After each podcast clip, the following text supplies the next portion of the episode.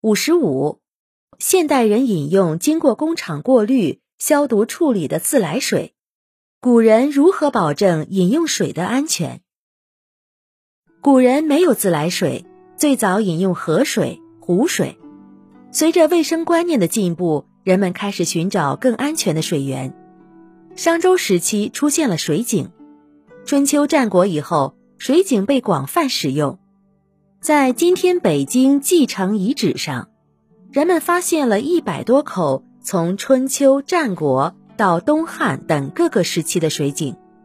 另外，考古工作者在天津也发现了从战国到汉代的十几口水井。这一发现也给我们研究古代水井的演变提供了线索。人们发现，战国水井基本是土穴，到了汉代。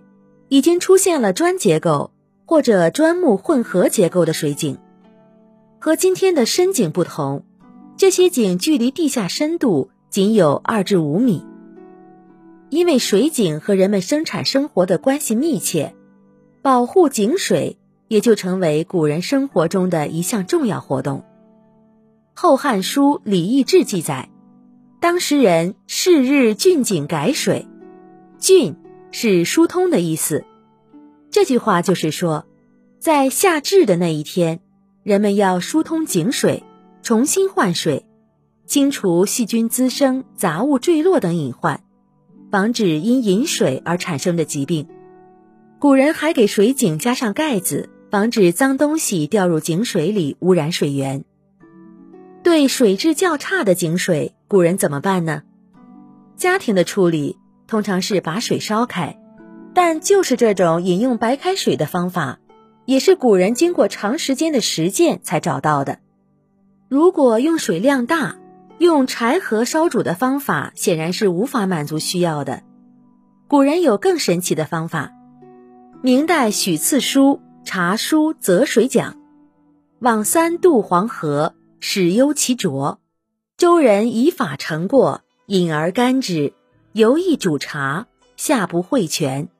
意思是，作者曾经多次渡过黄河，刚开始还担心黄河水的浑浊，而摆渡人却有净水的方法。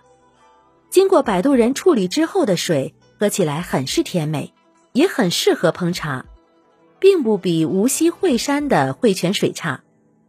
惠泉被誉为天下第二泉。其实这里的明代黄河摆渡人所用的净水法，便是用明矾来净水。现代实验表明，明矾放入水中，经过化学反应，可以吸附水里悬浮的杂质，有净水剂的作用。由此可见，古人是很有生活智慧的。古代有些地方的井水很难喝，就拿北京来说吧，元代王运的《秋见集》。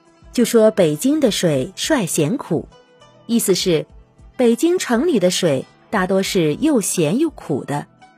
这种情况到清代也还存在。清代笔记《燕京杂记》就记载说：“京师之水虽不适口，苦故不可饮。”当时京城里的人要喝上甘甜的水，只能争着买拉水车从城外山泉运来的甜水。当时京城里几乎每条巷子都有水车在卖水，因为买水的人多，卖水的小贩有时还会故意提高价格来牟利。为了确保水源安全，古代都明令禁止民众在饮用水源里面洗澡、乱扔杂物或者洗马，如果被发现会受到鞭刑的处罚。严格执法在一定程度上保证了水质的安全。您刚才收听的是《衣食住行：中华文化十万个为什么》，同名图书由中华书局出版，演播八只猫。